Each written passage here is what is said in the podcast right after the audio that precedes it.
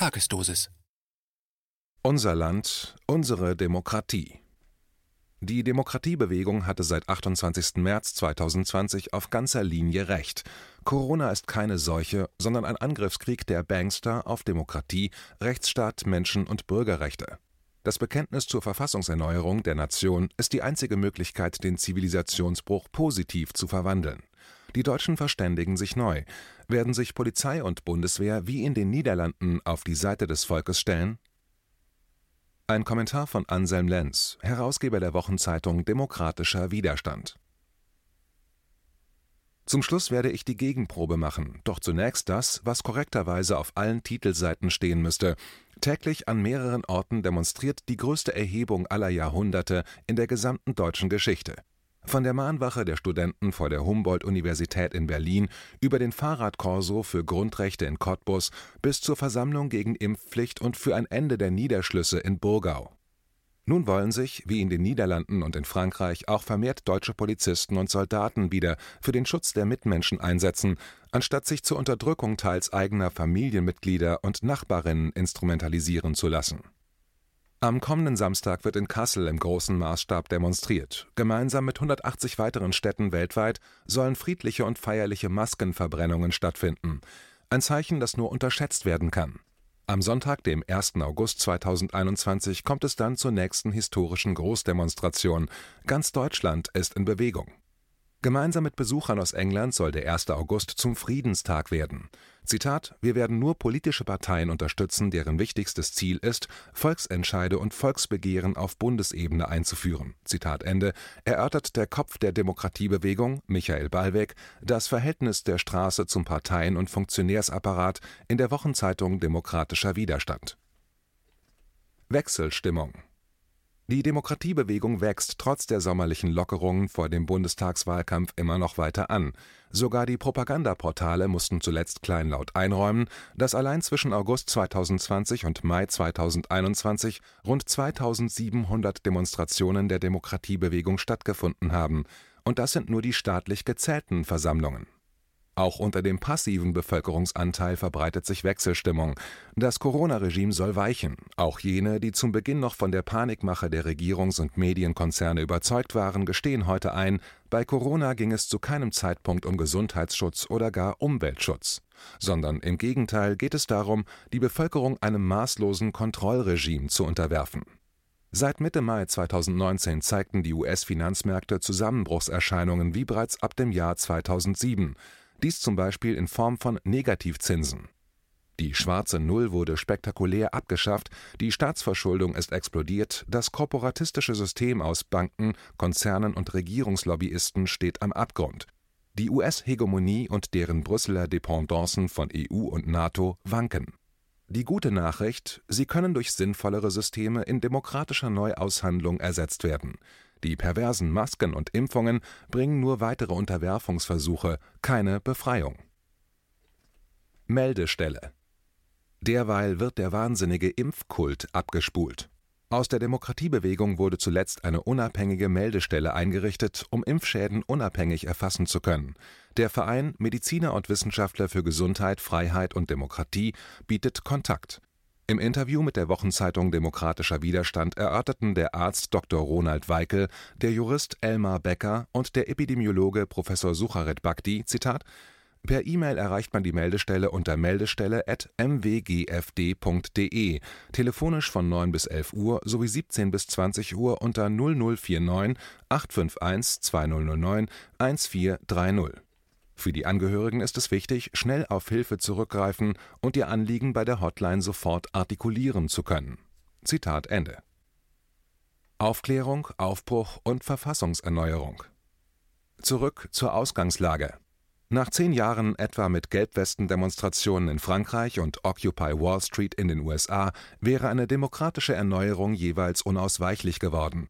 Einige Regierungen und Konzerne entschieden sich stattdessen für den globalen Putschversuch des Great Reset, eine Agenda, die begründetermaßen als transnationaler Elitenfaschismus bezeichnet wurde. Es scheint darin das Schlechteste aus beiden Welten zusammengerüttelt. Der Kader-Totalitarismus aus der chinesischen Regierungsform und Verelendung und Verdummung aus der amerikanischen Produktionsweise vage amalgamiert durch eine Erlösungshoffnung durch den Einsatz von noch mehr Elektrotechnik. Von Beginn an macht die Demokratiebewegung klar, statt des Rückfalls von Regierungen und Konzernen in voraufgeklärte Mechanismen will sie soziale, friedenspolitische, seriös ökologische und bürgerrechtliche Fortschritte und vor allem ein Ende dem Zivilisationsbruch, ein Ende der Angstmacherei, ein Ende der pervers menschenquälerischen Angriffe auf das Selbstbestimmungsrecht über den eigenen Körper durch Maskenterror und Impfzwang. Stefan Kohn, Oberregierungsrat für Bevölkerungsschutz im Bundesinnenministerium, hatte bereits Anfang Mai 2020 gewarnt, die Regierung mache sich mit dem Corona-Regime zum größten Fake-News-Produzenten. Die Zitat Corona-Krise erweist sich wohl als Fehlalarm, Zitat Ende, konstatierte Kohn in seinem Analysenpapier noch milde. Zitat Die Verhältnismäßigkeit von Eingriffen in Rechte von Bürgern ist derzeit nicht gegeben. Zitat Ende. Dieser Zustand müsse sofort beendet werden. Zitat Andernfalls könne der Staat für entstandene Schäden haftbar sein. Zitat Ende. Lieber das Beste aus beiden Welten. Die deutsche Zivilgesellschaft, den Begriff einmal seriös verstanden, reagierte frühzeitig und besteht seither auf den bewährten, fortschrittlichen und traditionellen Werten Europas, die eine eigene Qualität in der Mitte zwischen China und den USA besitzen. Aus diesen Denkformen formuliert sich der Aufbruch der Demokratiebewegung, die sich ihrer künftigen Verantwortung noch gar nicht in Gänze voll bewusst ist. Das plötzlich entstandene Vakuum in Staat und Gesellschaft wird nur teilweise durch aufrichtige Demokraten wie Stefan Kohn zu füllen sein. Das Potenzial ist da, doch der Demokratiebewegung fehlt es noch an militärischer, staatspolitischer und kultureller Kompetenz. Die Soldaten der Bundeswehr leiden an mangelnder Wertschätzung in der Bevölkerung. Nach dem Trauma der vernichtenden Weltkriegsniederlage kann den Deutschen ihr aufrichtiger Pazifismus nicht zum Vorwurf gemacht werden. Der grundgesetzwidrige Angriffskrieg auf Serbien im Jahr 1999 und die NATO-Besetzung Afghanistans 2002 trugen zudem nicht zum Ansehen der Verteidigungsarmee bei ein Soldat in Uniform löst bei den meisten Deutschen also einerseits die Erinnerung an die unheilvolle Stunde Null aus und aktuell auch an die kaum kolportierte Kriegsniederlage nach 20 endlosen Jahren als US-Invasionshelfer am Hindukusch. Die Kriege in Mali, im Sudan, im Jemen gehen ebenfalls nicht gut ein seriöser und sogar positiver Umgang mit dem eigenen Militär als Verteidigungsarmee, ausschließlich als ständige Reserve und ausschließlich zum Schutz der eigenen Bevölkerung, wird aber notwendig sein, wenn die sprichwörtlichen Gräben im Inland überwunden werden sollen. Die Friedens- und Demokratiebewegung muss also einen Weg finden, eventuell nach Schweizer Vorbild, eine positive Militärtradition aufzubauen, die die pazifistische Haltung in die Bundeswehr zurückbringt, wie sie im Grundgesetz niedergelegt ist der sprichwörtliche Spagat ist möglich. Wertgeschätzt werden könnte beispielsweise die Figur des Friedenssoldaten, also des Bürgers in Uniform, der im Grunde überhaupt nichts zu tun hat, solange keine Invasion Deutschlands droht oder eine Regierung, ein Konzern oder eine fremde Macht versucht, die verfassungsmäßige Ordnung, wie sie in den Artikeln 1 bis 3 des Grundgesetzes niedergelegt ist, zu beseitigen. Alle Gewalt geht vom Volke aus versus Gewaltmonopol des Staates. Jahrzehntelang erschien der zweite Zusatz der US-amerikanischen Verfassung aus Sicht der westeuropäischen Sozialdemokratien als absurde Waffennarretei. Diese ließ sich allenfalls noch aus der persönlichen Geschichte der Pilger erklären, die, salopp gesagt, einfach die Faxen dicke hatten von den Übergriffen europäischer Fürsten, vor denen sie ins Land der Freiheit geflohen waren die Entmilitarisierung der deutschen Gesellschaft ist indes so weit fortgeschritten, dass die Deutschen nicht einmal mehr daran denken können, wie etwa die US-Amerikaner, ihre Grundrechte zur Not auch gegen die Regierung zu verteidigen. Nach der Einsetzung des Corona-Regimes und der sehr wahrscheinlichen Fälschung der US-Präsidentschaftswahl Ende 2020 hat der Second Amendment in Amerika eine neue Konjunktur Überfälle des Staates auf Richter, Arztpraxen, Anwaltskanzleien und Oppositionelle, wie sie in Deutschland geschehen sind, sind in den USA nicht risikolos möglich. Die Unverhältnismäßigkeit solcher Angriffe auf Wohnung und Berufsausübung der eigenen Mitbürger wird den dortigen Beamten schlichtweg durch die eigene mögliche Gefährdung bei einem solchen Angriff bewusst Totalitäre Übergriffe auf die Existenz, die Berufsausübung, die Wohnung, die Praxis, die Kanzlei des einzelnen Bürgers wären möglicherweise nur unter Verlusten durchführbar. Das wirkt schon bei der Entscheidungsfindung mäßigend. Das rechtsstaatlich engstens begrenzte Gewaltmonopol des Staates ist ein hohes Gut, das insgesamt befriedend wirkt. Versagt aber der Rechtsstaat ganz oder teilweise, wie gegenwärtig in der Bundesrepublik, kann das Gewaltmonopol des Staates zur Waffe der allgemeinen Unterdrückung werden. Auch die persönliche Wehrhaftigkeit amerikanischer Bürger, also deren zivile Bewaffnung, hat dazu geführt, dass 33 US-Bundesstaaten das Corona-Regime bereits wieder komplett abgestellt haben. Das heißt, Masken sind abgeschafft, Impfzwang verboten und Fragen danach teils sogar unter Strafe gestellt. Universitäten, Theater und Kneipen waren nie zwangsgeschlossen. Die Beendigung des Corona-Regimes trifft unter anderem auch auf den von der Demokratischen Partei regierten US-Bundesstaat Kansas zu Frieden schaffen ohne Waffen. Waffen können niemals für ein gangbares Mittel gehalten werden.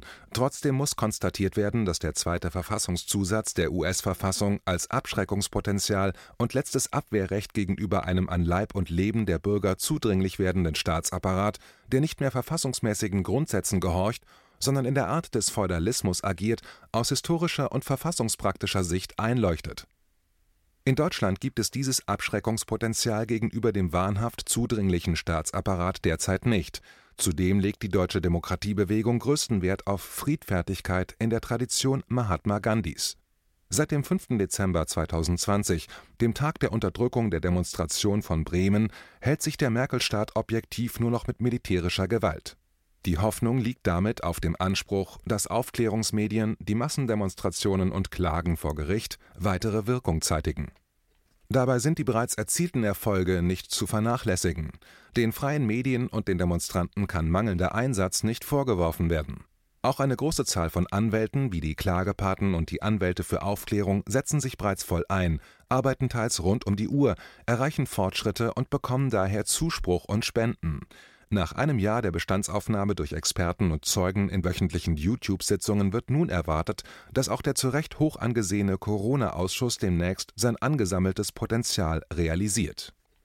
Herausgegeben von Uli Gellermann und der Historikerin Dr. Tamara Ganjalian erscheint der erste Band des wahren Schwarzbuches Corona mit den Erkenntnissen des Corona-Ausschusses, aufbereitet von der Journalistin und Chefprotokollantin Gabriele Krüper eine aussichtsreiche Klage wurde durch den Corona-Ausschuss bereits in Kanada lanciert. Gerade in der Wahlkampfphase soll die nun in Deutschland erwartete Klagewelle Wirkung entfalten, weil Gerichte in dieser Zeit weniger stark regierungspolitisch beeinflusst werden können, jedenfalls nicht ohne Aufschrei der Öffentlichkeit. Aus staatspolitischer Sicht stellt sich das Potenzial der Demokratiebewegung also weitaus besser dar von Beginn an sind Akademiker, darunter eine sehr große Anzahl erfolgreicher Juristen, die sich das Grundgesetz und rechtsstaatliche Grundsätze nicht abgewöhnen lassen, die größten Unterstützer. Auch gibt es aus dem Mittelbau und Unterbau der Institutionen seit 28. März 2020 einen gewichtigen Zulauf, sowohl aktiver wie passiver Natur Stichproben in den Behörden machen zudem deutlich, die Mitarbeiter in den Institutionen sind keinesfalls Überzeugungstäter, wissen teils sogar genau über den verfassungswidrigen Charakter der Corona-Maßnahmen Bescheid und können zu zivilisierter Amtsführung zurückkehren. Wie sieht es bei der Bildung aus? Die Demokratiebewegung musste sich sehr schnell aus unterschiedlichsten Strömungen zusammenfinden und wird von Intellektuellen unterschiedlichster Couleurs getragen auf internationaler Ebene stehen Geistesgrößen heraus wie Noam Chomsky, Naomi Klein und Giorgio Agamben. Auf nationaler Ebene wurde in den vergangenen zwei Jahrzehnten systematisch die Erneuerung respektabler Köpfe versäumt und stattdessen auf TV-Clowns wie etwa Richard David Precht gesetzt. So haben sogar unbestreitbare Kompetenzen wie die Schriftstellerin und Juristin Julie C., der Theaterkopf Frank Kastdorf der Autor Daniel Kehlmann oder der Schauspieler Jan-Josef Liefers es nicht leicht, ihre oppositionelle Haltung vertreten zu dürfen. Zudem stehen sie, jeder für sich zwar hochrespektabel, eher für ihre jeweiligen Nischen. Sie können eher nicht für das Ideal des Universalgelehrten oder des öffentlichen Intellektuellen herhalten, das aber jede intakte Republik braucht. Diesen Posten im sprichwörtlichen Schaufenster der Republik besetzt derzeit noch der TV-Philosoph Peter Sloterdijk dessen Individuation führte vom Aussteiger in Indien zum konservativen Fernsehkopf und schließlich zum Agenda-Kind, das zuletzt frohlockte, dank Bill Gates könne die Erde ein Hybridplanet werden. Aber sogar Weltphilosoph Martin Heidegger soll ja im Nazi-Putsch 1933 den Ausdruck einer Chance zu seiner ganz eigenen Zeitenwende gesehen haben Insgesamt bleibt es bedrückend, wie viele deutsche Intellektuelle eher das Schweigen, die Affirmation oder autistische Traumwelten aufführen, anstatt die unter vorgehaltener Hand drastisch geäußerte Kritik an der Corona-Lüge öffentlich zu machen. Lockdown-Verharmlosung scheint die Devise, wenn es um den Platz an der Sonne geht, Hauptsache Burgfrieden im Impftempelland. Von Schweden lernen da es außenpolitisch keine Rettung durch Russland geben wird, wird eine Wiederbelebung Kerneuropas gegenüber dem angloamerikanisch-chinesischen Albtraum des Great Reset nur an der Seite der niederländischen Opposition, an der Seite Schwedens und an der Seite des Widerstands in Frankreich und England möglich sein. Insofern ergibt es Sinn, sich dort umzuschauen. In Frankreich scheint der Philosoph Michel Onfray interessant zu sein die Republik mit dem Grundsatz der Regierung durch das Volk und für das Volk steht möglicherweise vor einer Häutung von der fünften zur sechsten Republik. Von Schweden kann gelernt werden, wie eine selbstbewusste, freiheitliche Sozialdemokratie sich souverän aus dem Gröbsten heraushält. Die Niederländer entdecken derzeit ihre eigene demokratische Nationalgeschichte wieder, und die Briten demonstrieren jeden Samstag zu Hunderttausenden und mittlerweile Millionen in ihrer Hauptstadt Intellektuelle wie Piers Corbyn gehen in London Wochenende für Wochenende Risiken ein und mischen sich direkt unter die Demonstranten aus dem ganzen Land. Die englische Regierung musste zuletzt die Beendigung der Corona-Maßnahmen ankündigen und umsetzen, was einzig auf die Proteste zurückgeht, die sich mehr und mehr zur revolutionären Situation ausweiten die Staatspropagandisten der BBC konnten die Rundfunkzentrale nur noch durch die Hintertür verlassen, weil die Hunderttausenden, die in den Nachrichten nicht repräsentiert wurden, kurzerhand vor die Rundfunkzentrale zogen und dort blieben. Nationalstaat oder Konzerndiktatur da kein anderer Träger für Grundrechte, Demokratie, Freiheit und sozialen Ausgleich bekannt ist als der moderne, aufgeklärte Nationalstaat, genau dieses filigrane Zusammenspiel, genannt das Böckenförde-Diktum, aber unter dem brachialsten Angriff seit dem Faschismus derzeit in großer Gefahr ist, müssen Deutsche wieder lernen, ein positives Verhältnis zur Nation auszubilden das ist dann ungefährlich, wenn dies unter der Prämisse der Friedenspolitik geschieht und mit dem Ziel, einen autonomen dritten Pol an der Seite anderer, ebenfalls selbstbestimmter europäischer Nationen zu bilden. Das klingt nach der üblichen Politrhetorik, und dass es das tut, markiert die Kopflosigkeit, mit der das, was wir Demokratien nannten, in den zurückliegenden Jahrzehnten von der politmedialen Kaste gegen die Wand gefahren wurde. Bleibt das Kratzen am Kopf. Auf wen sich beziehen, womit die entstandene Leere füllen, die die politmediale Kaste mit ihrer jahrzehntelangen Verdummungspolitik hinterlässt. Ein theoretischer und kultureller Fundus findet sich in den durchaus erfolgreichen Demokratiebewegungen der deutschen Geschichte des 18., 19. und 20. Jahrhunderts. Mit Friedrich Schiller, Heinrich Heine, Kurt Tucholsky, Heinrich und Thomas Mann, Clara Zetkin und dem geläuterten Ernst Jünger lässt sich der notwendige Bruch mit dem Brüssel von NATO und EU durchaus machen an Musik, Wissenschaft und Kulturproduktion mangelt es in der deutschen Geschichte nicht, auch wenn sich die Gegenwart eher Schütter ausnimmt. Auch das ist mehr eine Frage der Repräsentation. Der Mangel ist gemacht. Auch in diesen Feldern ist eine kärgliche Alternativlosigkeit erzeugt worden. Ein Reichtum liegt unterhalb der Oberfläche. Souveränität die an der Beendigung der ewigen US-Kriege und eher an Produktion, Verbesserung der Lebensbedingungen für Unter- und Mittelschicht in den USA orientierten Kreise, etwa um Donald Trump, könnten durchaus dazu bereit sein, Deutschlands demokratische Erneuerung von unten zu tolerieren und die teure Besatzungsmacht nach und nach abzuziehen.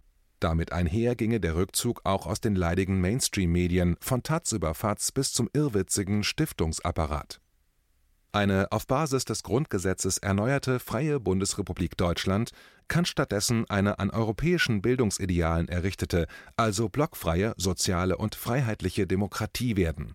In Abgrenzung zu den Totalitarismuserfahrungen der Vergangenheit und Gegenwart und mit einem positiven Bezug auf eine würdige demokratische Entwicklung einer Nation, die die abstoßenden Extreme durchlaufen hat und gerade deshalb als Exerzierfeld nicht mehr zur Verfügung steht Gegenprobe Seit Mitte März 2020 frage ich mich jeden Morgen, tue ich das Richtige?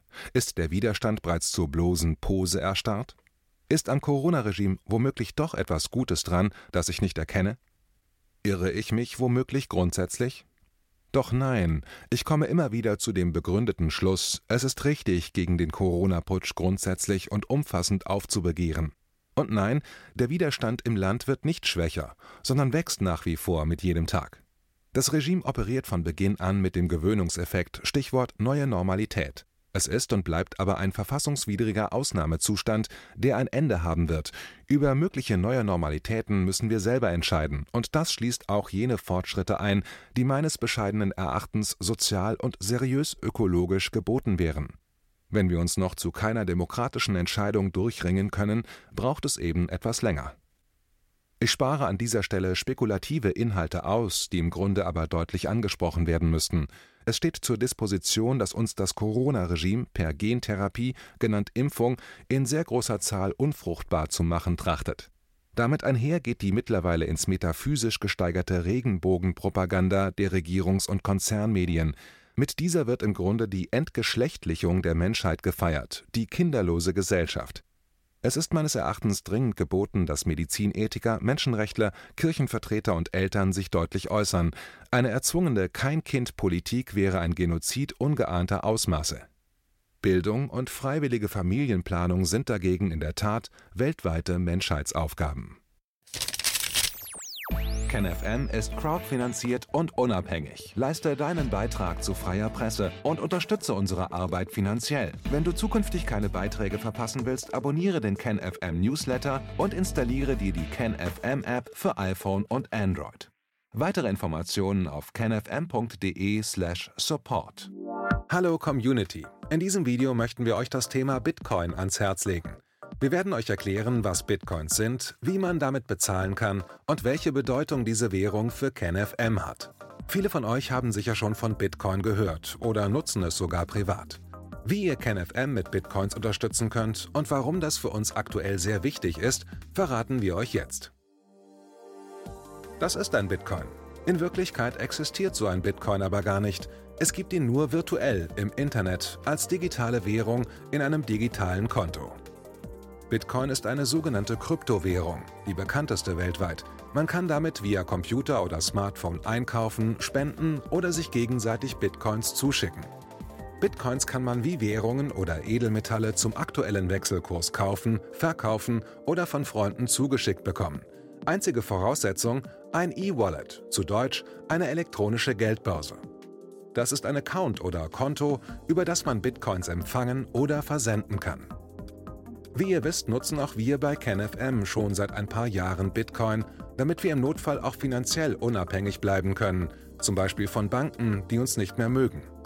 Da viele Banken mit unserer Berichterstattung nicht einverstanden sind und nicht im Zusammenhang mit KenFM genannt werden möchten, kam es in den letzten Monaten so weit, dass uns gar keine Bank mehr mag.